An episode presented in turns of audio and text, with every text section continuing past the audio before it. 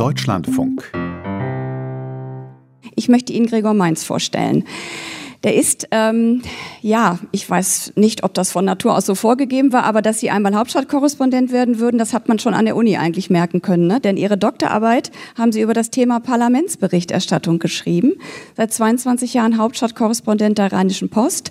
Er ist heute auch unser Gastgeber, denn er steht der Bundespressekonferenz seit 2011 vor und gibt uns jetzt Einblicke in die Perspektive eines Hauptstadtjournalisten zu diesem Thema. Dankeschön.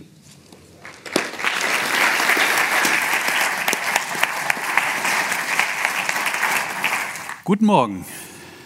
Es ist natürlich immer eine Herausforderung am Morgen einer Konferenz mit so vielen interessanten nachfolgenden Akteuren im Verlauf des Tages erst einmal den Eisbrecher zu spielen und dann auch noch mit der Antwort auf die Frage, wird politischer Journalismus im Netz verdrängt?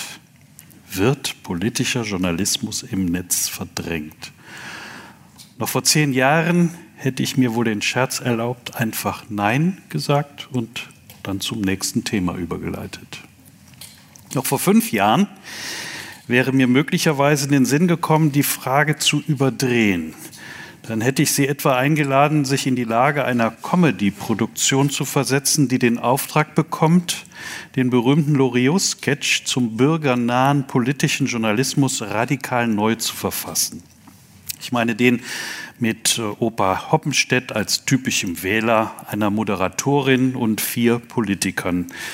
Sie erinnern sich vielleicht an den legendären Auftritt des dabei persiflierten FDP-Politikers, der mit seiner ständig gleichen Antwort auffällt, liberal? Im liberalen Sinne ist nicht nur liberal. Nun, vor fünf Jahren wären die Gagschreiber vielleicht auf die komische Idee gekommen, nicht nur den Wähler, sondern auch die Journalistin wegzulassen und die Politiker sich gleich selbst befragen zu lassen. Sagen wir mal, den Vorsitzenden der CDU-CSU-Fraktion mit seiner CDU-Kanzlerin in eine Interviewsituation zu versetzen und ihn als Eingangsfrage sagen zu lassen, Frau Bundeskanzlerin, liebe Angela, schön, dass wir heute das Interview hier führen können. Vielleicht wäre diese Vorstellung zu vorgerückter Stunde nach dem dritten Glas Wein vor fünf Jahren noch komisch gewesen Heute ist es keine absurde Idee mehr. Heute meinen die das ernst. Machen die das wirklich? Stieg Ralf Brinkhaus tatsächlich mit diesem Satz in das sogenannte Interview mit Angela Merkel ein. Wenn es nur ein Ausrutscher wäre, aber es ist nur ein winziger Mosaikstein in einem riesigen Bild. Da interviewt die CSU-Vizevorsitzende den bayerischen Ministerpräsidenten, gefolgt vom Interview des CSU-Generalsekretärs mit dem CSU-Vorsitzenden. Und wo früher bei Presseauftritten die Mikros mit den Emblemen von ARD, ZDF, RTL, Deutschlandfunk und so weiter auch ein Stück Medienvielfalt symbolisierten, stecken nun meistens auch Mikros mit Parteiaufschrift mittendrin. Parteien treten auf und berichten gleich selbst über sich. Anfang des Jahres hat CDU-Chefin Annegret Kamm-Karrenbauer das als die Zukunft der politischen Kommunikation angesehen. Sie hatte keine neutralen Berichterstatter zum mit Spannung erwarteten Werkstattgespräch über die Abrechnung mit der Migrationspolitik von 2015 reingelassen, sondern einen Livestream selbst organisiert. Zitat wir waren Herr über die Bilder, wir haben die Nachrichten selbst produziert und in diese Richtung wird es weitergehen sagte sie seinerzeit. In diese Richtung ist es längst weitergegangen. Wir kennen hier in der BPK den Begriff des Grillens. Wenn sich ein Ministeriumssprecher oder ein Minister hier an diesem Pult unseren Fragen stellt und wegen irgendwelcher Missstände oder Fehler in einer eher unkomfortablen Lage ist, sprechen wir davon, dass da einer gegrillt worden ist. Inzwischen hat das Verkehrsministerium in den sozialen Netzwerken das Format Grill den Scheuer gestartet. Der Begleittext gibt vor, uns hier sozusagen zu kopieren, weil er darauf hinweist, dass sich der Minister auch allen kritischen Fragen stellen werde. Doch wenn man sich das Format dann genauer anschaut, dann sieht man, wie eine Mitarbeiterin der Pressestelle von Scheuer ihren Chef lobt. Wie er beim spontanen Beantworten auf vorbereitete Zettel schaut wie aus den im Netz sichtbar werdenden Bemerkungen kritischen Fragen zufällig die kritischen eben nicht zur Sprache kommen. Ich fände es wesentlich spannender, wenn Scheuer sich wirklich mal grillen ließe. Hier an diesem Ort. Themen gäbe es genug. Aber bislang ist er in den knapp zwei Jahren im Amt nur einmal unserer Einladung gefolgt. Er grillt sich lieber selber, lauwarm statt heiß sozusagen. Wir kennen ja den Begriff unter uns Nachrichtenleuten, where's the beef? Ich glaube, dieses Fleisch, das schmeckt nicht so gut. Es geht noch viel weiter mit den Kopieren journalistischer Standards. Die Pressestellen in Parteien und Behörden verwandeln sich gerade in Newsrooms. Zentralredaktionen verstehen unter einem Newsroom gewöhnlich den Ort, an dem Wichtiges von Unwichtigem getrennt wird. In diesem Raum gibt es eine professionelle Auswahl nach ausschließlich journalistischen Kriterien, nur auf den Leser, Hörer, Zuschauer bezogen. Es gelten keinesfalls PR oder parteiische Kriterien. Das wird in den neu entstehenden Newsrooms umgedreht in die Frage, wie ich an den professionellen Auswahlkriterien vorbei möglichst viel Publikum bei, den, bei der, für parteiische Botschaften platziert, platziert bekomme. Wenn es dabei nur darum ginge, die Möglichkeiten der neuen Medien so zu nutzen, wie es dem kommunikativen Fortschritt entspricht, also statt Brief und Infopost, statt Anzeige oder Fax nun also ein eigener Account in den sozialen Netzwerken mit der Platzierung meiner Mitteilung, dann wäre das absolut okay und die notwendige Aneignung neuer Techniken. Aber die Absender halten es für eine gute Idee, ihre Werbebotschaften in Formate zu integrieren, die sie beim politischen Journalismus abkupfern, eben in Form von eingangs geschilderten Interviewsituationen. Mit dem Versuch, sich selbst auf diese Weise aufzuwerten, werten sie das Original ab. Und das ist nicht gut für die Demokratie. In einem wegweisenden Rundfunkurteil hat das Bundesverfassungsgericht 1961 schließlich die Staatsferne für die öffentlich-rechtlichen Medien postuliert. Natürlich war der Hintergrund ein anderer. Eine sehr begrenzte Anzahl von Frequenzen sollte dem journalistischen und nicht dem propagandistischen Betrieb zur Verfügung stehen. Schließlich sahen die Verfassungsrichter die Pressefreiheit als schlichtweg konstitutiv für das Funktionieren der Demokratie an. Heute sind angesichts der Vielzahl von Frequenzen und ja Millionen von Möglichkeiten, ein Publikum zu generieren, die technischen Voraussetzungen des Urteils nicht mehr gegeben. Aber inhaltlich geht es weiter um die Frage, ob es gut für die Demokratie ist, wenn Medienfreiheit irgendwo prinzipiell existiert, das Publikum aber immer weniger von politischem Journalismus mitbekommt. Man mag einwenden, wir politischen Journalisten sollten bloß nicht so weinerlich tun. Es könnte doch auch als Fortschritt angesehen werden, wenn unsere Schleusenwärterfunktion demokratisiert, relativiert, mit transparenten und plebiszitären Elementen ergänzt werde. Hm, sage ich dazu. Im Prinzip ja. Wenn ich mir das aber praktisch ansehe, dann haben wir hier an die Stelle journalistischer Schleusenwärter zwei prinzipiell andere Schleusenwärter bekommen. Der eine schlägt sich nieder in der Funktion von Echoräumen, in denen ich meine eigene Meinung und sei sie noch so fragwürdig, suspekt oder vorurteilsbeladen immer und immer wieder bestätigt bekomme und ich allmählich den Eindruck gewinne, alle normalen Menschen denken so wie ich, nur die Regierung und die Mainstream-Medien versuchen uns mit Interesse geleiteten Fake News zu bombardieren.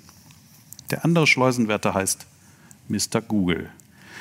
Dessen Algorithmus hat indessen zuweilen mehr Ähnlichkeit mit dem Newsroom der Ministerien und dem Newsroom der Echoräume als mit dem professionellen Newsroom des politischen Journalismus. Testen Sie es mal aus. Googeln Sie den Satz, wer steckt hinter den Anschlägen vom 11. September? Es kann Ihnen passieren, dass unter den ersten zehn Treffern sieben zu Verschwörungstheorien führen. So viel zur Klassifizierung dieses neuen Schleusenwärters. Ist der besser? Demokratischer? Drei Aspekte machen diese Entwicklung zusätzlich problematisch. Der erste hat mit dem Trend zum Bewegtbild zu tun. Eine Behauptung muss mit dem Makel leben, dass sie offensichtlich nur eine Behauptung ist und leicht hinterfragt werden kann. Doch inzwischen kann jeder leicht Videosequenzen erstellen und ganz simpel mit Schnittprogrammen auf seinem Smartphone oder Tablet aufbereiten. Es ist aber auch ganz leicht, sie zu fälschen. Beim Publikum kommen diese Videos aber automatisch mit einem höheren Anspruch auf Glaubwürdigkeit an. Ich habe es doch mit eigenen Augen gesehen. Die Relativierung fällt schwer, noch schwerer, die scheinbaren Beweise wieder aus dem Kopfkino herauszubekommen. Der zweite Aspekt hängt mit dem Phänomen zu tun, dass das Wissen um die Verfügbarkeit relevanter politischer Informationen das Wissen selbst immer mehr ersetzt. Also wir wissen, wo wir Wissen herbekommen und brauchen deshalb gerade mal nichts zu wissen. Das Allensbach-Institut hat herausgefunden, dass vor allem junge Leute sich darauf verlassen, bei Bedarf im Netz sofort finden zu können, was sie benötigen, um sich ein eigenes Bild machen zu können, darüber aber vernachlässigen, sich informiert zu halten. Es gibt bei steigenden Möglichkeiten der Informiertheit immer weniger ständig verfügbares Wissen über Grundtatsachen, Entwicklungen und Zusammenhänge. Allensbach-Chefin Renate Köchers düsterer Befund läuft darauf hinaus, dass eine solche Gesellschaft die sich zunehmend ungeduldiger, weniger regelmäßig, stattdessen anlassgetrieben informiert, Gefahr laufen, ihr Urteil stärker, Zitat, unter dem Einfluss gesellschaftlicher Aufregungszyklen und Sonderereignisse zu bilden. Zitat Ende. Hier ist zu besichtigen, welchen Weg wir nehmen, wenn politischer Journalismus im Netz im Alltag verdrängt wird. Meinungsbildung in Aufregungszyklen. Bei vielen hier im Saal dürfte da jetzt gerade so einiges klingeln. Na, was trendet denn gerade bei Twitter? Den dritten Aspekt möchte ich den Teschke-Trend nennen. Jens Teschke ist ein sympathischer Kollege, der mal für die Deutsche Welle und andere Hörfunk- und Online-Medien gearbeitet hat, bevor er auf die Seite der Pressesprecher wechselte. Nach Station bei der CSU-Landesgruppe, dem Bundesinnenministerium und dem Verband der Automatenwirtschaft ist er jetzt Abteilungsleiter Strategie und Kommunikation beim ZIA, dem Zentralen Immobilienausschuss. Den gibt es einzig zu dem Zweck, das politische Umfeld der Immobilienwirtschaft zu fördern, zu pflegen und zu verbessern. Purer Lobbyismus also.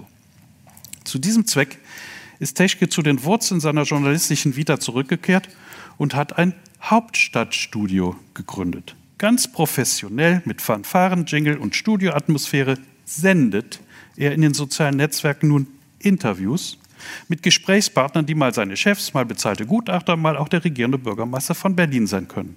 Andere Pressesprecher stecken in der Vorbereitung eigener Hauptstadtstudios. Mancher bezeichnet Teschkes Format, Zitat, auch journalistisch interessant.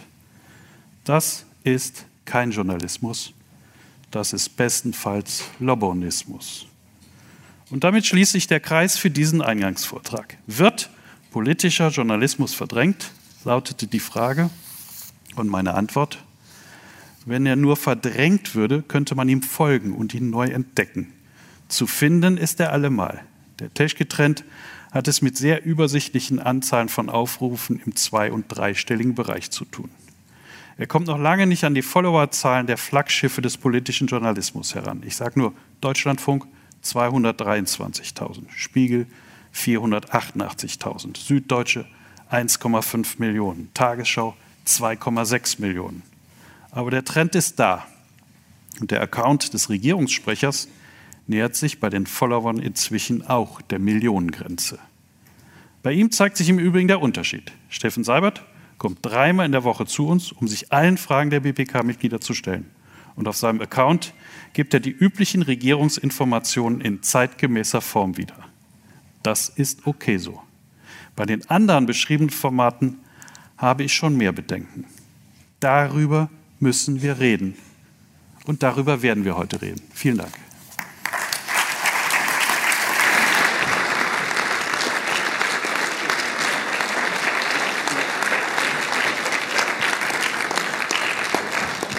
Danke, Gregor Mainz. Also Journalismus, so etwas wie politischer Journalismus, so etwas wie eine aussterbende Spezies? Großes Fragezeichen.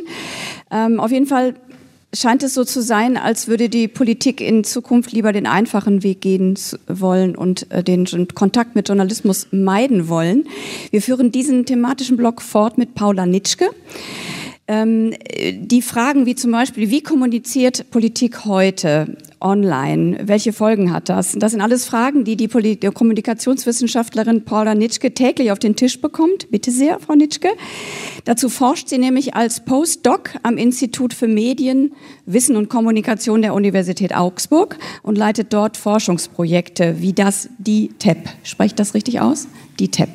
Ja, genau. Die können uns gleich sagen, was es ist. Also bei Frau Dr. Nitschke geht es um Newsrooms und um die Mischung aus Journalismus und Kampagne. Danke. Ja, vielen Dank. Äh, vielen Dank für die Einladung. Ähm, ich freue mich sehr, dass ich heute meinen ähm, Beitrag hier leisten kann. DTAP kann ich vielleicht ganz sagen, hat, ähm, ist die Abkürzung für digitale Transformation ähm, von Partizipationsprozessen. Ähm, darum geht es heute eher nicht. Heute geht es ähm, um das Thema politische Organisation und eben um die Frage, inwiefern sie vielleicht eine Konkurrenz, eine Verdrennung zum, zum politischen Journalismus darstellen.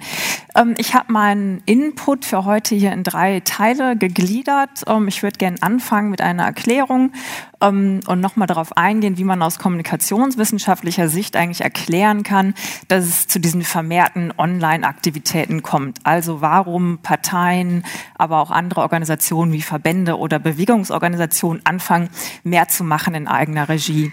Dann würde ich nochmal so eine Einschätzung zu den Parteien-Newsrooms geben. Die wurden ja gerade auch angesprochen und im Konferenzprogramm extra ähm, hervorgehoben und wurden ja, glaube ich, auch in den letzten Wochen und Monaten, vor allem hier in Berlin, stark diskutiert. Ähm, zum Schluss habe ich noch eine Erwartung mitgebracht. Einerseits ist das so eine prognostische Zukunftserwartung, was wir glauben in der Kommunikationswissenschaft, wie geht dieser Trend weiter, aber auch nochmal normative Erwartungen, die wir so aus Sicht der Kommunikationswissenschaft an politische Akteure und journalistische Akteure formulieren würden. Ähm, hier habe ich ähm, mal ein Modell mitgebracht. Äh, lenken Sie Ihren Blick erst auf die linke Seite. Ähm, eine Möglichkeit, demokratische Öffentlichkeit zu analysieren, zu theoretisieren, ist sie als intermediäres System der Interessenvermittlung zu verstehen. Und in diesem System sind eben Parteien, aber auch andere Organisationen, die genannten Verbände, Bewegungsorganisationen als Vermittler tätig. Und sie vermitteln zwischen der Lebenswelt der Bürgerinnen und Bürger auf der einen Seite und politischen Entscheidern auf der anderen Seite. Auf der linken Seite, wie gesagt, so das klassische Modell, die Akteure stehen alle nebeneinander und ähm, rechtsfarblich markiert habe ich die Massenmedien. Man sieht, wo ich jetzt auch den Journalismus ähm, zuzählen äh, würde. Man sieht, die stehen so ähm, in der Reihe neben den anderen Akteuren. Wenn man jetzt aber den Blick äh, lenkt auf die rechte Seite, auf das mediatisierte Modell, wobei mediatisiert hier auch noch Prä-Online meint, also nicht ähm, äh, die klassischen Massenmedien. Was man sieht, ist eine Veränderung der Position der Massenmedien. Ähm, Sie haben es quasi so geschafft, aus dem Schatten der anderen Akteure herauszutreten und sich eigenständig zu positionieren, nochmal als ähm, Vermittlungsebene zwischen den anderen Intermediären und den Bürgerinnen und Bürgern. Das ist so, ja, das Modell, in dem wir uns alle eingerichtet haben, an das wir uns gewöhnt haben. Aber ich denke, es ist auch nochmal ganz wichtig, sich klar zu machen, dass dieses System ja so lange, in Deutschland zumindest, auch noch gar nicht besteht. Denn gerade die Presse war ja lange Zeit eine Gesinnungs- und Parteienpresse auch in Deutschland. Und sie haben es erst dann Stückchen für Stückchen geschafft, mit der Herausbildung der unabhängigen und freien Presse sich so eigenständig zu positionieren als äh, Vermittler, der auch eine besondere Funktion eben in der demokratischen Öffentlichkeit hat als Medium und Faktor der Meinungsbildung. Ähm, genau, also das aber noch so dieses klassische mediatisierte Modell. Jetzt in Zeiten des Medienwandels, also vor allem Online-Kommunikation, wird dieses Modell ähm, wiederum in Frage gestellt. Ähm, dieses Vermittlungssystem der Massenmedien, kann man sagen, wird instabiler. Ähm, es treten neue Akteure hinzu und es wird auch zunehmend in Frage gestellt, was wir gerade auch schon gehört haben. Woran liegt das? Ähm, man kann zwei, mindestens zwei äh, Erklärungen ähm, heranführen. Wenn man von den Parteien jetzt mal als Beispiel ausgeht, kann man sagen, dass wir eine schwindende Bindungskraft der Parteien sehen. Es gibt einfach weniger Mitglieder, die Parteien sind weniger stark vor Ort. Also sie sind auch weniger spielen eine geringere Rolle in der Lebenswelt der Bürgerinnen und Bürger. Also dieses klassische Parteienleben, was eine große Rolle im Alltag der Menschen hatte, ist so nicht mehr da. Also die gesellschaftliche Durchdringung der Parteien in der, ähm, lässt nach. Was macht man dann, wenn man nicht mehr so real vor Ort ist, ist man mehr auf mediale Vermittlungsleistung angewiesen. Man könnte jetzt sagen, okay, kann man über die Massenmedien machen. Gleichzeitig sieht man aber, dass auch das System der Massenmedien im Medienwandel ein instabileres System wird. Es treten neue Intermediäre hinzu. Neue Akteure sind da, aber es gibt, denke ich, auch hausgemachte Probleme von Seiten der Medien. Zumindest führt es dazu, dass aus Sicht der Organisationen, der Parteien, ähm, der Journalismus nicht mehr so zuverlässig wird in der Vermittlung der Botschaften. Liegt auch daran, dass der politische Raum insgesamt ausgeweitet wird. Aber wenn man das zusammennimmt, kann man eben sehen, es ist eine, es führt dazu, dass es mehr eine Ausweitung von Medienaktivitäten in eigener Regie gibt. Zugespitzt ähm, formuliert könnte man sagen, es sind zwei Systeme, die ein bisschen schwächeln, zumindest große Herausforderungen haben und sich gemeinsam dann so eine Dynamik da ergibt. Genau, das so dieser theoretische Hintergrund, ähm, vor dem man vielleicht die anderen Sachen auch nochmal ähm, sich anschauen kann. Die Parteien-Newsrooms wurden schon genannt. Ich habe es jetzt auch mal zugespitzt formuliert, Parteien-Newsrooms als Pseudo-Journalismus, weil die wichtige Frage, ähm, die bei diesen Parteien-Newsrooms ja eben immer mitschwingt, ist einerseits, ähm, wird da irgendwas hergestellt, irgendein Produkt hergestellt, was den Anschein erwecken soll, es sei Journalismus. Also was so aussieht, wird Journalismus Journalismus und vielleicht dann auch noch die zweite Frage, die noch wichtiger ist, ist damit irgendein Anspruch verbunden, etwas ähm, herzustellen ähm, oder dem Journalismus den Rang abzulaufen, was seinen Status als Medium und Faktor einer demokratischen Willensbildung ähm, betrifft. Und ich denke, bei der Frage ist es ganz klar oder ganz wichtig, klar zu unterscheiden zwischen der AfD und den anderen Parteien ähm, weil ich denke, auch bei den anderen Parteien mag es Schattierungen geben, aber da in keiner Weise würde da ein Anspruch kommuniziert werden oder vertreten werden, der in diese Richtung geht. Ähm, bei den anderen Parteien, wie gesagt, gibt es ja auch zum Teil schon diese Rückwärtsbewegung. Die SPD spricht ja meines Wissens auch nicht mehr von Newsroom, sondern von digitalen Plattformen, zumindest im Willy Brandt-Haus.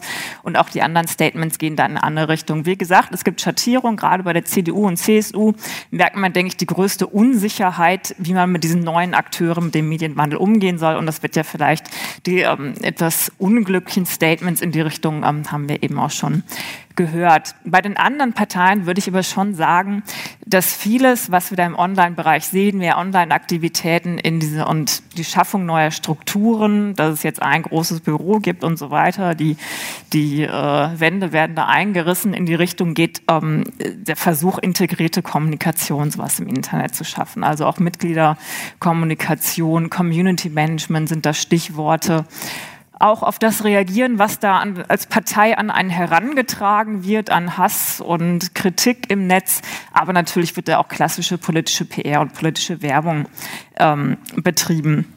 Andererseits, und da denke ich, kann der politische Journalismus sich auch ein bisschen entspannt zurücklegen, merkt man auch, so gut, wie man sich das vorstellt, funktioniert das eben auch nicht, was da im Netz gemacht wird. Ähm, woran liegt das? Das geht, diese Online-Welt ist in Konflikt, da kann ich mal sagen, zu bestehenden Parteienstrukturen. Innerparteiliche Abstimmungsprozesse, Fahrtabhängigkeiten stehen dieser Logik entgegen. Ein gutes Beispiel sind auch die Reaktionen der CDU und der CSU auf, auf Rezo, sag ich mal, die Rezo-Reaktion. Wir hatten ja das Amtor-Video, das war so der Versuch, was zu machen, eine Reaktion, ein Vorstoß. Das wurde zurückgepfiffen. Ähm, woran liegt es? Da greifen innerparteiliche Abstimmungsprozesse, Hierarchien, da sind Fahrtabhängigkeiten, aus denen man nicht rauskommt.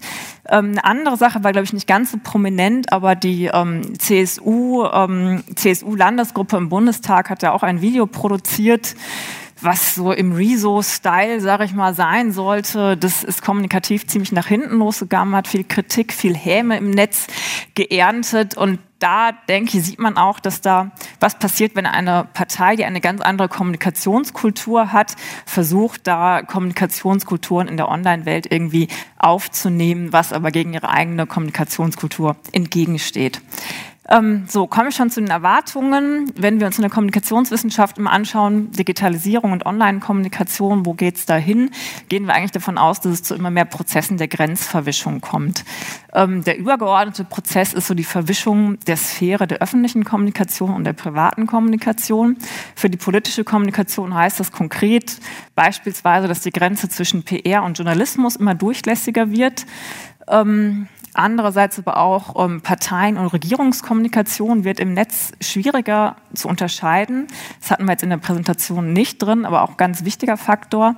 Ähm, und auch zum Beispiel die Trennung von publizistischen Inhalten und Werbung, Stichwort Content Marketing, wird immer schwieriger. In diesen Diskussionen werden Sie wahrscheinlich noch viel mehr drin sein, als ich es bin. Normative Erwartungen, ja, habe ich mir auch nochmal erlaubt zu formulieren und habe das mal überschrieben mit ähm, Regeln, Unabhängigkeit, Reformen. In Richtung der politischen Akteure muss man ganz klar sagen, politische PR muss als solche gekennzeichnet sein. Ähm, und was ganz wichtig ist, die eigenen Aktivitäten dürfen natürlich nicht den Kontakt zu Journalistinnen und Journalisten ersetzen.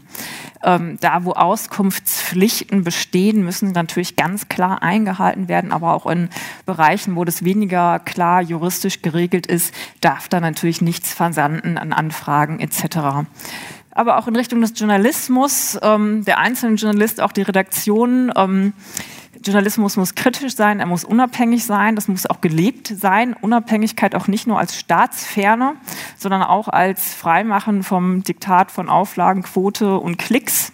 Ähm, und was vielleicht auch für die Zukunft wichtiger ist, das stärker kommunikativ zu labeln, die eigene Unabhängigkeit, zu sagen, das ist das, was wir können, das können wir einbringen, das ist unsere Stärke und das ist auch unsere Legitimation. Ähm, auf der Mediensystemebene ähm, muss man sagen, Reformen müssen weiter vorangetrieben werden. Also die bekannten Problemfelder muss man angehen. Gerade der öffentlich-rechtliche Rundfunk hat in weiten Teilen der Bevölkerung große Legitimationsprobleme. Das heißt nicht, dass man jedem Ruf danach geben muss, aber ähm, diese Stichworte in Richtung Konzentration, jetzt eher bei der Presse, aber auch Transparenz, Unabhängigkeit und Finanzierung, ähm, da muss man natürlich auch selbstkritisch ähm, da in die Richtung weitergehen. Vielen Dank.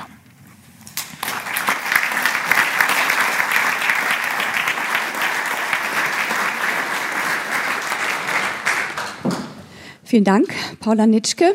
Äh, Parteien reagieren auf Bindungsverlust, das haben wir gerade gehört. Und ähm, Frau Dr. Nitschke empfiehlt den Medien, äh, vielleicht nicht ganz so empfindlich zu reagieren, sondern vor allen Dingen damit zu reagieren, an sich zu arbeiten und vielleicht die eine oder andere Stellschraube noch deutlich besser zu drehen, als sie das jetzt tun.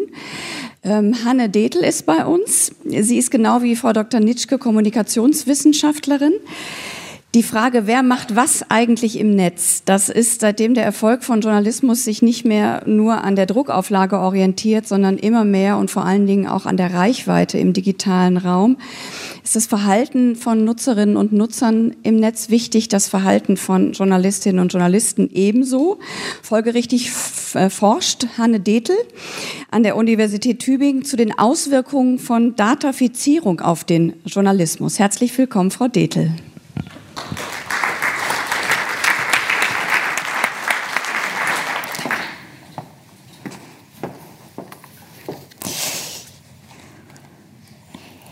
Vielen Dank für die Einladung. Zunächst zwei Fragen. Haben Sie schon einmal Gärtner erlebt, der oder die angesichts des Klimawandels um ihren Berufsstand bangen? Vermutlich eher nicht. Wie ist es mit Journalisten? Wer von Ihnen hat schon mal einen Journalisten erlebt, der angesichts des digitalen Wandels Angst um seine berufliche Zukunft hat? Vermutlich deutlich mehr. In den rund zehn Jahren, die ich nun in der Journalismusforschung arbeite, ist mir immer wieder die relativ negative ähm, Grundhaltung von Journalisten aufgefallen, die, wenn sie in die Zukunft blicken. Es wurde debattiert, wann die Zeitung stirbt, über den Journalismus zwischen Morgen und Grauen, und hier und heute über News ohne Journalisten wird der Journalismus in der digitalen Öffentlichkeit verdrängt. Natürlich, Journalisten spitzen gerne zu, sie leben auch von Negativschlagzeilen. Dennoch könnte man sich vielleicht auch den, an den anfangs genannten Gärtnern orientieren und die zum Vorbild nehmen. Im Angesicht des Wandels machen die sich Gedanken darüber, welche Blumen unter den neuen klimatischen Bedingungen gut gedeihen und wie man sie pflegen muss, damit sie besonders schön blühen. Wie also kann Journalismus gut gedeihen in Zeiten, in denen nicht mehr das alleinige Informationsmonopol äh, bei Ihnen liegen, in Zeiten der Informationsflut, des Vertrauensverlusts, der Lügenpressevorwürfe und der massenhaften Alternativangebote? Wie können Medienhäuser verhindern, dass sie verdrängt werden und immer weniger Leute erreichen? Genau diese Frage hat sich die New York Times selbstkritisch vor fünf Jahren gestellt. An vielen Journalisten ist es bestimmt nicht vorbeigegangen. Damals ähm, wurde ihr Innovation Report ähm, geleakt und da war eines der Ergebnisse folgendes. We are falling behind in the art and science of getting our journalism to readers. We have always cared about the reach and impact of our work, but we haven't done enough to crack that code in the digital era. Damals hatte die New York Times bereits ähm, knapp eine Million digitale Abonnenten. Ich glaube, ein Traum für viele. Heute, fünf Jahre später, sind sie bereits bei vier Millionen. Was ist seitdem geschehen? Was hat die New York Times gemacht? Sie hat sich wieder verstärkt auf qualitativ hochwertige Inhalte konzentriert, auf Recherche, auf investigative Recherche und hat sich konsequent eine digitale, einer digitalen Strategie verschrieben und die Redaktionsprozesse darauf ausgerichtet. Was der Zeitung dabei half, die neuen Möglichkeiten oder die neue Sichtbarkeit des Publikums im digitalen Zeitalter, die es möglich macht, die Leser, Hörer und Zuschauer und ihr Mediennutzungsverhalten besser zu verstehen. Aber das war natürlich nicht immer so. Diejenigen von Ihnen, die für eine klassische Zeitung schreiben, die wissen, wovon ich spreche. Also, die neue Sichtbarkeit des Publikums, wenn wir da ein bisschen sozusagen in die wissenschaftliche Literatur gucken, wurde das Publikum früher als unsichtbare oder auch unteilbare Masse, wie Livingstone sagt, ähm, bezeichnet. Es war eine Größe, unter der man sich nichts genaueres vorstellen konnte. Und Poole und Schulmann haben sogar von Newsmans Fantasies gesprochen, also ähm, dass sich die Redakteure sozusagen vorstellen, was da ihr Publikum vielleicht so mögen mag und was für sie wichtig ist. Ähm, das für die früheren Zeiten. Klar ein begrenztes Publikumswissen gibt es auch ähm, je nach Medium, grobe Vorstellung der Publika und der Mediennutzung aufgrund Befragungen, Scan-Verfahren und natürlich auch beim Fernsehen die Einschaltquotenmessung, die ja auch viel debattiert war oder wird nach wie vor. Aber die meisten Verfahren sind sehr aufwendig, sehr teuer und oftmals primär auf öko ökonomische Zwecke ausgerichtet. Sprich, wie teuer lässt sich Werbung im jeweiligen Medienangebot verkaufen. Die neue Sichtbarkeit, wie es äh, Losen und Dole äh, nennen des Publikums, besteht aus mehreren Faktoren, nämlich ähm, einmal qualitativen Rückmeldungen in Form von Kommentaren, Social Media, Blog-Einträgen und so weiter, aber auch eben quantitativen in Form von Webmetriken, die ich gleich noch erläutern werde. Ähm, Wang spricht davon Data-Driven Audience Understanding. Also es ist zu einer Art neuer Vermessbarkeit des Publikums im Internetzeitalter geworden. Wie findet diese statt? Webmetriken kann man bezeichnen als quantifizierte, aggregierte Messdaten zu den Publikumspräferenzen und dem Nutzungsverhalten des Publikums, beispielsweise Page Views, die Herkunft der Nutzer, Verweildauer, auch Echtzeitangaben, das verwendete Endgerät und so weiter. Unterschiedliche Tools helfen da, die zu erheben. Beispielsweise, oder das bekannteste ähm, ist natürlich Google Analytics das von vielen Redaktionen genutzt wird, unter anderem von Spiegel Online, ähm, von denen das äh, Beispiel stammt. Ähm, das zeigt dann beispielsweise, ähm, wie viele Nutzer in den letzten sieben Tagen ähm, auf der Seite waren. Man kann aber auch ihre Bewegungen in Echtzeit ähm, beobachten und eben schauen, welche Artikel laufen besonders gut, laufen nicht so gut und so weiter und gegensteuern. Wer Google Analytics kennt, weiß, da gibt es noch sehr, sehr viel mehr Möglichkeiten. Es gibt aber auch weitere Tools, wie beispielsweise Chartbeat. Ähm, diejenigen von Ihnen, die in Online-Redaktionen tätig sind, kennen das sicherlich. Ähm, die nochmal ein bisschen spezialisierter ähm, die Möglichkeit geben, bestimmte ähm, Daten auch ähm, aufbereitet zu bekommen. Hier zum Beispiel die sogenannte Scroll Depth, also wie weit scrollt im Schnitt der Leser nach unten. Das heißt, auf die Weise gibt es Rückschlüsse, wie viel wird wahrgenommen eines Artikels ähm, oder wie viel wird auch, ähm, wird auch gelesen. Programme wie diese werden in vielen Online-Redaktionen genutzt und daher haben wir uns ähm, gefragt, wie das alles den Journalismus verändert. Weil das ist natürlich eine ganz andere Ausgangslage in einer Zeit, in der man unglaublich viel weiß über den Nutzer im Vergleich zumindest zu früher. Wir haben dazu eine Studie gemacht, haben drei, knapp 30 ähm, äh, Online-Redaktionen befragt, da immer die ähm, Redaktionsleiter bzw. stellvertretenden Redaktionsleiter ähm, mit dabei, FAZ.net, Spiegel Online, Süddeutsche.de und so weiter, aber auch ähm, von Regionalzeitungen haben wir eine ganze Reihe befragt und eher experimentierfreudige Redaktionen in dem Feld wie Z oder Bento.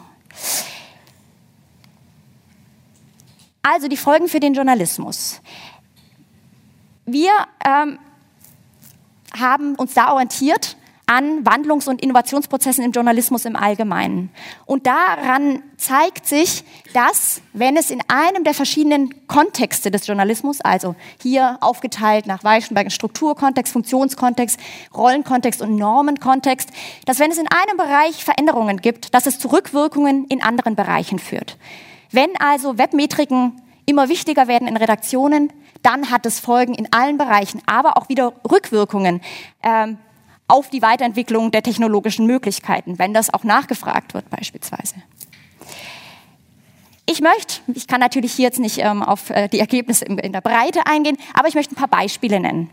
Im Strukturkontext, also vor allem bei auf der organisatorischen Ebene, findet man oder haben wir eine ganze Reihe von Veränderungen gefunden. Beispielsweise wurden Arbeitszeiten verändert, weil eben die Webmetriken gezeigt haben, zu bestimmten Zeiten sind Nutzer besonders aktiv. Da brauchen Sie eine bestimmte Art oder äh, verlangen Sie eine bestimmte Art von Berichterstattung und zu anderen Zeiten eben ein bisschen weniger. Und da kann man sich eben nicht mehr an den früheren, weiß ich nicht, äh, Startzeiten um halb zehn oder so in der Redaktion kann man sich natürlich nicht mehr orientieren. Andere Veränderungen, neue Konferenzzeiten beispielsweise, dass öfter über die Schwerpunkte des Tages ähm, gesprochen wird und der Themenverlauf des Tages wird, ähm, wird besprochen. Auswirkungen auf den Funktionskontext sind natürlich besonders ähm, spannend, weil da geht es um wirklich die alltägliche Arbeit. Und da haben die, ähm, hat unsere Studie auf jeden Fall gezeigt, dass da eine von Redaktion zu Redaktion natürlich ein bisschen unterschiedlich, aber eine relativ starke Orientierung daran ist, was läuft denn gut? Welche Themen sollten wir weiterdrehen? Welche Themen ähm, funktionieren gut und die sollten wir in Zukunft wieder aufgreifen? Und gerade wenn wir dann bei der Distribution beispielsweise sind, ähm, wird oder machen sich viele Redaktionen Gedanken über neue Ausspielungswege beispielsweise, über Newsletter und so weiter. Aber auch neue Tendenzen, das findet man in einigen Redaktionen, die Automatisierung beim Ausspielen von Beiträgen, also beispielsweise die Anpassung ähm, von Inhalten auf den Standort des Nutzers oder die angegebenen Interessen beispielsweise. Rollenkontext, da zwei, drei Beispiele. Da haben viele der Journalisten gesagt, sie sehen eine Art neue Macht des Publikums. Sie können nicht mehr einfach sagen, ich entscheide, das Thema ist relevant, ich setze es auf die Agenda und damit bestimme ich, was äh, passiert oder was, was, welches Thema gesetzt wird, sondern es muss immer mehr gesehen werden oder Sie sehen ähm, immer mehr diese Rückwirkung, dass eben vom Publikum ähm, etwas zurückgegeben wird, eine Rückmeldung gegeben wird, ist das gefragt? Ist das weniger gefragt? Aber auch in dem Bereich neue Berufsbilder oder auch in der Journalistenausbildung spielt es natürlich nach und nach auch eine Rolle. Also beispielsweise Audience Development Manager, die dann eingestellt werden bei der Süddeutschen Zeitung oder bei sonstigen, äh, in sonstigen Medienhäusern. Das Ganze bringt, ich äh, bin mir sicher, ähm, äh, das äh, ja, äh, führt auch schon bei einigen von Ihnen zu, man kann ja nicht einfach nur immer das bedienen, was das Publikum will, und deswegen natürlich auch äh, führt es zu einigen Herausforderungen.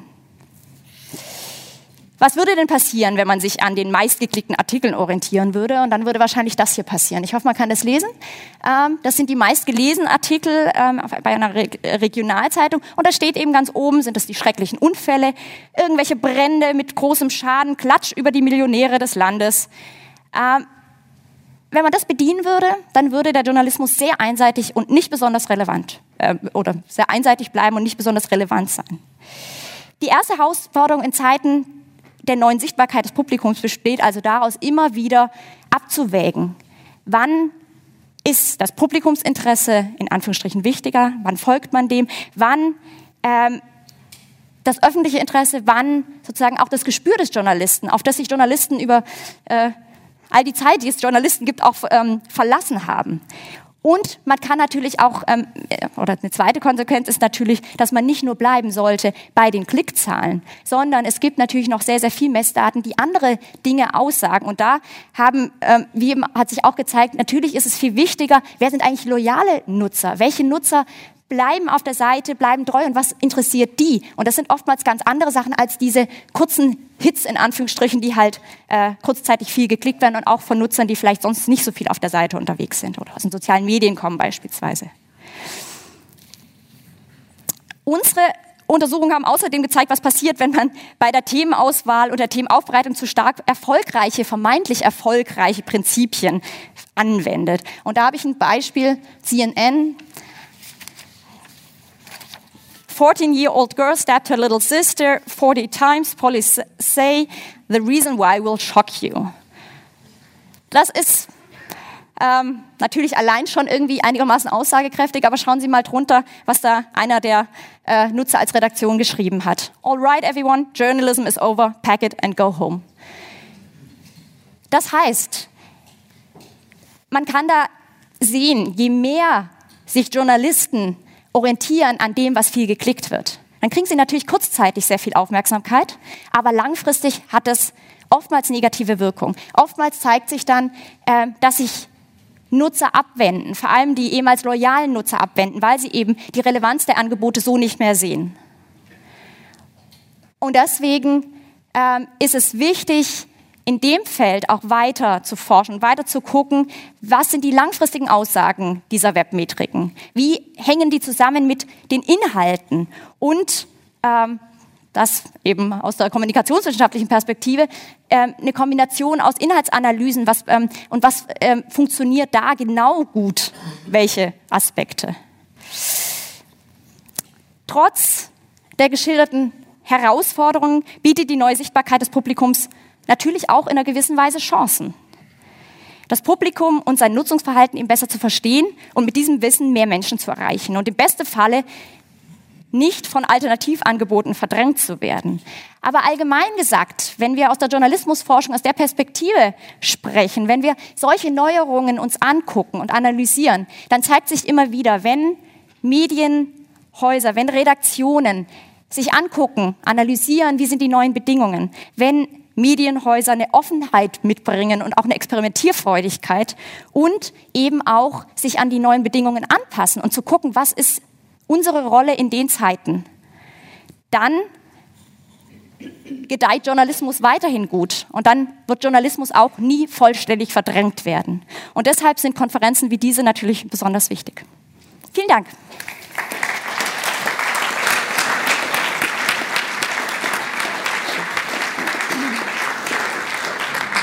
Vielen Dank, Hanne Detel, auch von ihr. Der Aufruf an die Medien arbeitet an euch. Ähm, und die eine oder andere Idee, wie das funktionieren könnte, haben jetzt vielleicht auch Sie. Die drei ähm, Impulsgeber von heute Morgen, Paula Nitschke, Gregor Mainz und Hanne Detel haben wir jetzt noch bei uns. Sie sind auch noch verkabelt und wir haben jetzt noch ein paar Minütchen Zeit, damit Sie Ihre Fragen an die drei oder an einen der drei loswerden können. Wer möchte beginnen? Einfach aufzeigen. Wir haben zwei Saalmikrofone und ich habe auch eins.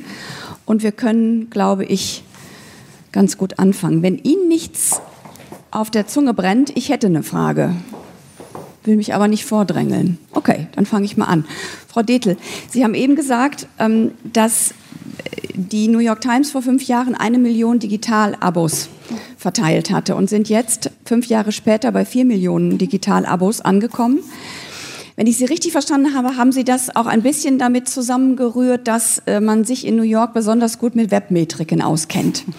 Dass man ganz genau weiß, ähm, was sind die Wünsche der Nutzerinnen und Nutzer, äh, wie achten die auf uns, äh, was können wir bieten, damit wir besonders attraktiv sind, jenseits unseres Printprodukts im Netz.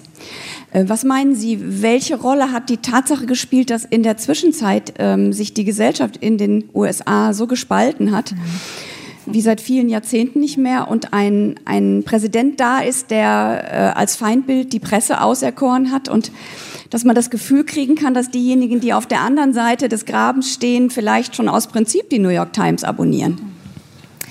Also ähm, ich sehe das ganz genauso wie Sie. Das kann nur ein kleiner Faktor sein und es gibt viel äh, oder weitere Faktoren und auch stärkere Faktoren und das ist ganz sicher ein wichtiger Faktor. Ein Verbünden gegen ähm, Trump, ein Verbünden und es auch zu zeigen, dass man sich äh, verbündet, besteht darin, dass man eben auch sagt, okay, ich lese die New York Times, weil damit ähm, verfolge ich bestimmte Standpunkte, damit ähm, weiß ich, ich bekomme Informationen, die auch meinen Präferenzen, ähm, politischen Präferenzen entsprechen. Und deswegen würde ich auch sagen, das spielt eine ganz, ganz große Rolle. Und ähm, ja, also äh, ein großer Faktor neben ähm, vielen anderen. Hier vorne sehe ich eine Hand. Soll ich nochmal rumkommen? Dankeschön. Ich habe eine Frage an Herrn Mainz. Sie haben ja von ein sehr düsteres Bild gezeichnet. Frau Nitschke und Frau Detel haben jetzt eher positive Aussichten gezeigt, wie sich der Journalismus wandeln muss. Ähm, haben Sie da jetzt, äh, gucken Sie da jetzt positiver in die Zukunft? also ich habe ja versucht, zum Schluss äh, deutlich zu machen, dass äh, das, was ich da als, als Trends äh, erspürt habe, noch nicht beherrschend ist, als ich verglichen habe, dass eben dieser Teschke-Trend von einigen Dutzend bis wenigen hundert ähm, Zuschauern verfolgt wird und im Gegenzug dann bei der Süddeutschen mehrere Millionen sind. Also äh, insofern, ich bin hier im Haus der Bundespressekonferenz, im Saal der Bundespressekonferenz und da gehört der Optimismus zum Geschäft. Also es gibt uns, wie Sie eben gehört haben, seit 70 Jahren. Vor 70 Jahren waren die Medien ganz andere, die Kommunikationsformen völlig andere. Äh, wir haben uns in den 60er Jahren gewandelt, in den 70er und wir tun es jetzt auch und insofern sehen Sie mich als Prototyp des äh, Optimisten. Die nächste Frage kommt von hier. Würden Sie sich kurz vorstellen?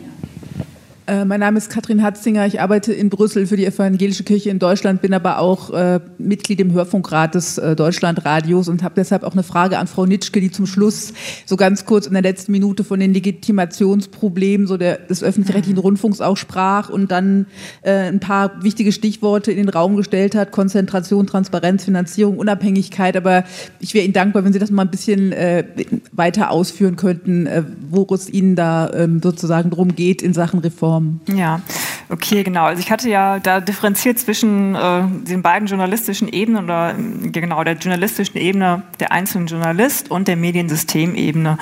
Und ähm, genau, auf der Mediensystemebene haben wir eben diese große Kritik in den letzten Jahren auch sehr zugespitzt und übertrieben formuliert am öffentlich-rechtlichen Rundfunk. Diese Diskussion wird natürlich immer viel geführt und wir sind alle am Überlegen, ähm, wie man darauf am besten reagiert. Was klar ist, man sollte nicht reagieren, indem man da irgendwie so einen Knicks macht und irgendwie sagt, ähm, okay, das ist legitim, diese überzogene Kritik, die da kommt. Andererseits gibt es natürlich die Bereiche, die auch schon vor dieser zu polarisierten Diskussion ähm, da waren, immer zur Debatte stehen. Und das ist, wenn man jetzt Reformen angeht, also die Aufsichtsgremien der öffentlich-rechtlichen Rundfunkanstalten ähm, haben sich schon verändert, müssen, glaube ich, noch weiter verändert werden in Richtung Governance, stärkerer Einbezug von Zivilgesellschaft, anderen Gruppen, vielleicht auch stärker transparent machen, wie da Prozesse ablaufen. Das so in diesem Bereich zum Beispiel.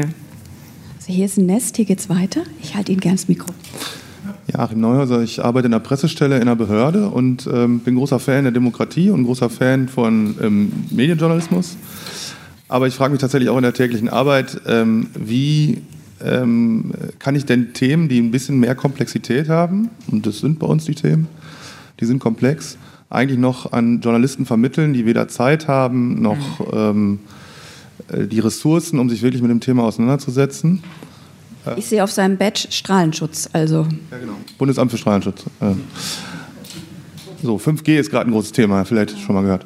Und, ähm, und da ist tatsächlich meine Frage, also die, ich fand, Herr Mainz, Ihre, Ihre Analyse super. Ähm, ich höre das aber jetzt schon seit vielen Jahren, dass das Medien wissen, da passiert irgendwie was, aber ich erkenne nicht, dass es eine Antwort darauf gibt. Und Frau Detel hat gesagt, die New York Times hat's irgendwie, kriegt's hin das ist jetzt vielleicht für die Augsburger allgemein ein ziemlich großes Benchmark. So, ne? also, ähm, also warum schaffen die Medien denn eigentlich? Was ist das Problem? Was ist, was ist, es hat auch keiner irgendwie den gordischen Knoten durchschlagen, zu sagen, so jetzt, wir können uns auch selber wandeln und äh, können diese Rolle, die wir, die wir spielen möchten, die wir auch spielen müssen vielleicht, äh, so ändern, dass sie sich den neuen Gegebenheiten anpasst. Also was, was könnte eine Antwort sein? Also erstmal finde ich sympathisch, dass Sie sagen, Sie arbeiten in einer Pressestelle und nicht in einem Newsroom. Das ist also erstmal als erste Vorbedingung. Und dann, ähm, ja, wir haben uns äh, in den, wenn Sie sagen, die Medien schaffen irgendetwas oder schaffen etwas nicht. Ich glaube, das ist äh, zu holzschnittartig. Wir haben uns immer weiter ausdifferenziert. Und äh, wir haben auch größere publizistische Einheiten, wir haben mehr Möglichkeiten, das, was nicht in die Zeitung passt, passt sehr häufig trotzdem online in eine Berichterstattung für ein Segment von äh, Publikumsinteressen, die genau beim Strahlenschutz jetzt sind. Ich habe wenig Ahnung von Strahlenschutz. Ich weiß nur als, als Allrounder.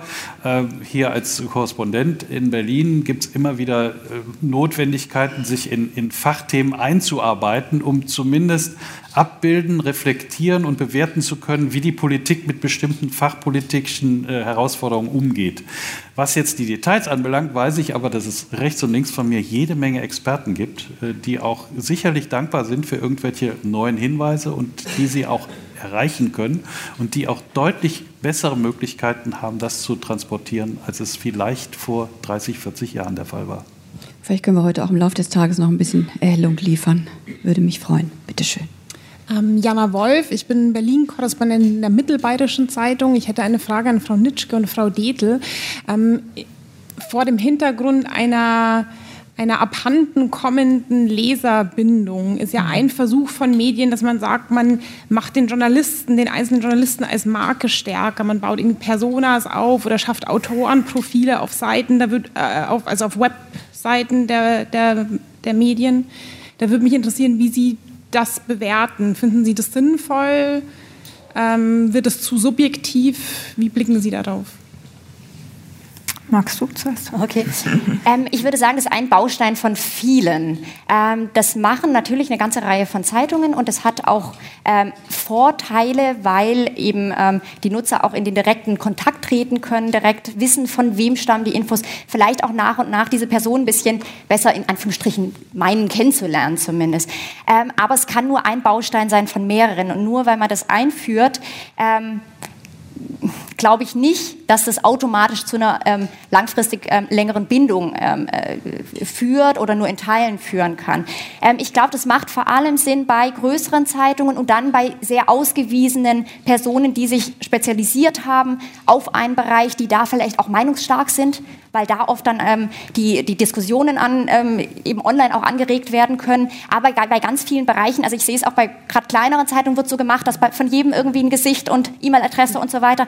Ähm, ich glaube, ich würde es konzentrieren oder, oder meine Erfahrung aus, aus, äh, aus den Analysen, die wir gemacht haben, ähm, zeigt, dass man es eher konzentrieren sollte auf einige wenige Persönlichkeiten, die dann so mehr oder weniger zu, zu Marken auch werden können. Matthias Banners. Ich arbeite in der Pressestelle des Bundesverbandes der Dienstleistungswirtschaft.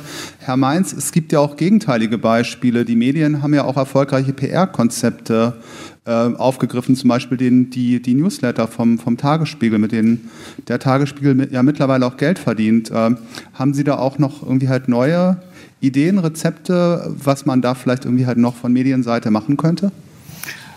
Also ich sitze jetzt hier als Vorsitzender der Bundespressekonferenz. Ich müsste also immer für 900 Mitglieder und ihre Medien gleichzeitig sprechen. Ich weiß nur, dass wir alle immer wieder im Gespräch sind, dass wir immer diskutieren, wo geht es hin.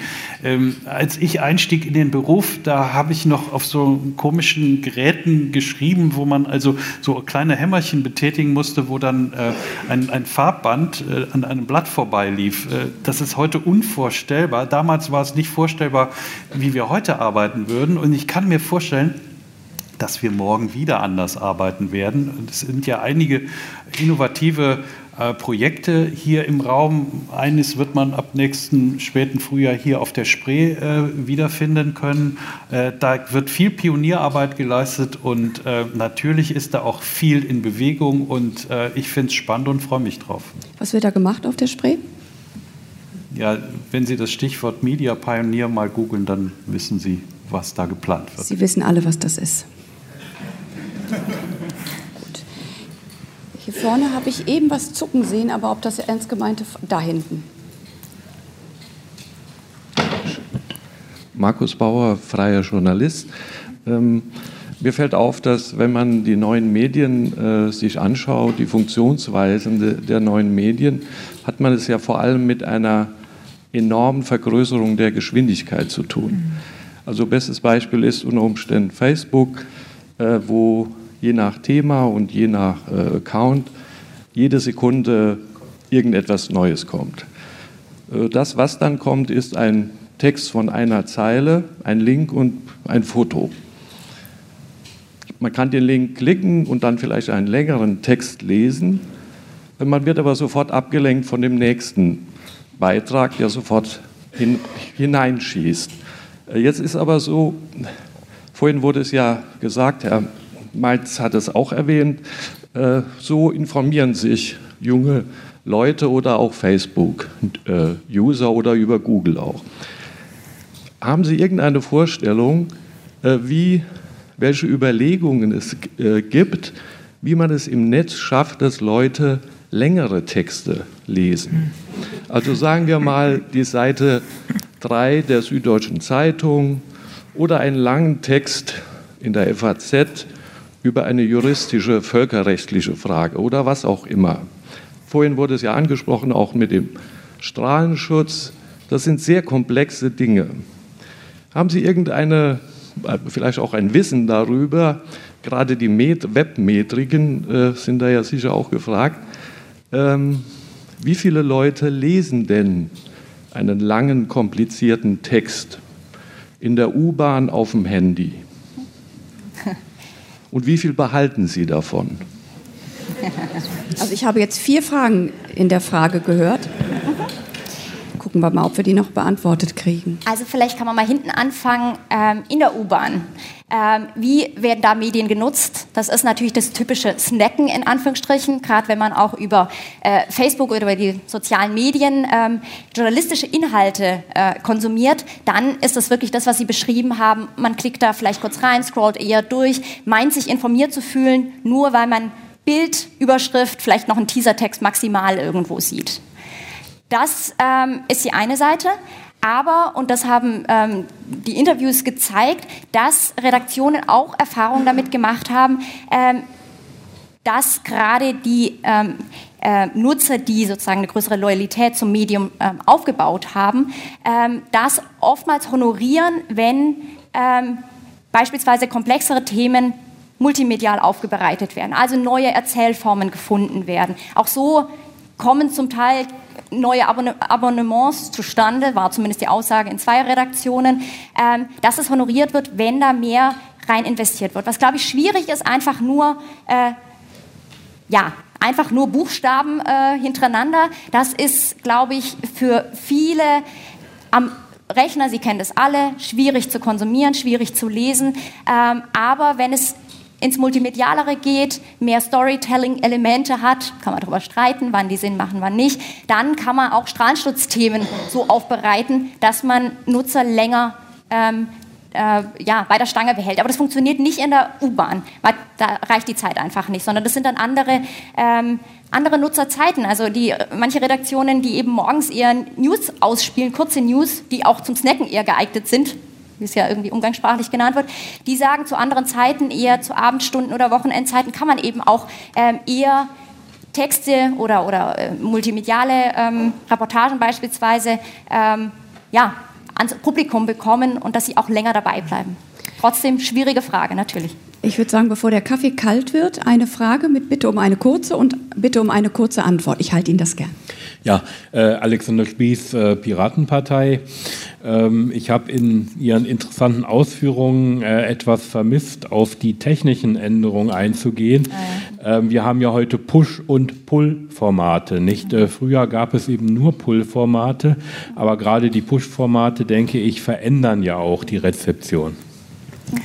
Ähm, genau, also äh, für, vielen Dank für die Frage, weil ich gerade auch noch die vorangegangene Frage ergänzen und noch ein bisschen umdeuten wollte. Ich glaube, es geht nicht nur darum, wie kann ich jemanden halten, sondern wie komme ich zu jemandem hin. Und gerade haben wir auch die Forschung bei Jugendlichen, die gehen davon aus, News finds me. Also die gehen zum Teil nicht mehr aktiv auf Informationssuche und schauen, was äh, ist jetzt auf im Twitter-Account des Deutschlandfunks oder die FAZ oder die NZZ oder wer auch immer, sondern die gehen davon aus, wenn was wichtig ist, findet das schon in meinen Stream rein. Und da ist es, glaube ich, ähm, auch eine Herausforderung, sich bei der Distribution von Inhalten, also bei der Verbreitung von gutem Content, da an diese Medienrealitäten ähm, anzupassen. Genau. Als kurzer äh ich habe eben gesagt, Prototyp des äh, Optimisten, möchte ich Ihnen auch noch ganz kurz eine Beobachtung äh, mitteilen. Als äh, ich zum ersten Mal das Wort Podcast hörte, hatte ich auch gedacht, ach ja, da will man dann mit ganz kurzen Soundbites auf ganz lange Artikel hinweisen, um die Leute dahin zu ziehen. Das Gegenteil ist der Fall. Und da diese Podcasts tatsächlich der Renner sind, glaube ich, äh, können wir sehr zuversichtlich in die Zukunft gucken, dass das Publikum es schätzt, in die Tiefe und auch in die Breite gezogen zu werden. Ja, Gregor Mainz hat jetzt, äh, danke, ähm, das Stichwort, das ist eigentlich ein Radiomann. Ich hatte mich gemeldet, weil ich genau als Radiomensch sagen wollte, also für uns ist natürlich die Erfahrung, dass diese digitalen Kommunikationsmöglichkeiten ähm, ein Phänomen hervorbringen, dass auf einmal vertiefende Inhalte eine ganz neue Verbreitungsform finden. Ähm, das ist bei uns auch innerredaktionell ist das interessant zu sehen, dass Radioformate, die zum Beispiel im linearen Programm am Abend laufen, wo die Hörerzahlen total runtergehen, dass die auf einmal in der digitalen Verbreitung ähm, große, große Klickzahlen, große Abrufzahlen bekommen. Essays, lange Gesprächssendungen, Podcasts und äh, weil Sie gerade sagten, ist kein U-Bahn-Format. Also wir machen die Erfahrung, wir machen hier auch einen Politik-Podcast aus dem Hauptstadtstudio, vertiefende Gespräche über politische Themen. Je komplexer das ist, je mehr wir in die Tiefe gehen, desto mehr stößt das bei einem Teil der Hörerschaft, beim relevanten Teil der Hörerschaft auf äh, Interesse und die hören das beim Joggen, die hören das in der U-Bahn. Also das ist ein ganz eigenes Phänomen, das uns alle überrascht oder freut. Wir haben uns gemerkt, zum nächsten Mal laden wir vielleicht Gabor Steingart mit seinen schwimmenden Mediapionieren ein. Dann hat er ja angefangen, ne? wenn wir uns das nächste Mal wieder treffen, wenn es ein Wiedertreffen gibt. Also, ich danke sehr. Hanne Detel, Paula Nitschke und Gregor Mainz. Jetzt gibt's Kaffee da unten und um Viertel vor elf sehen wir uns bitte wieder.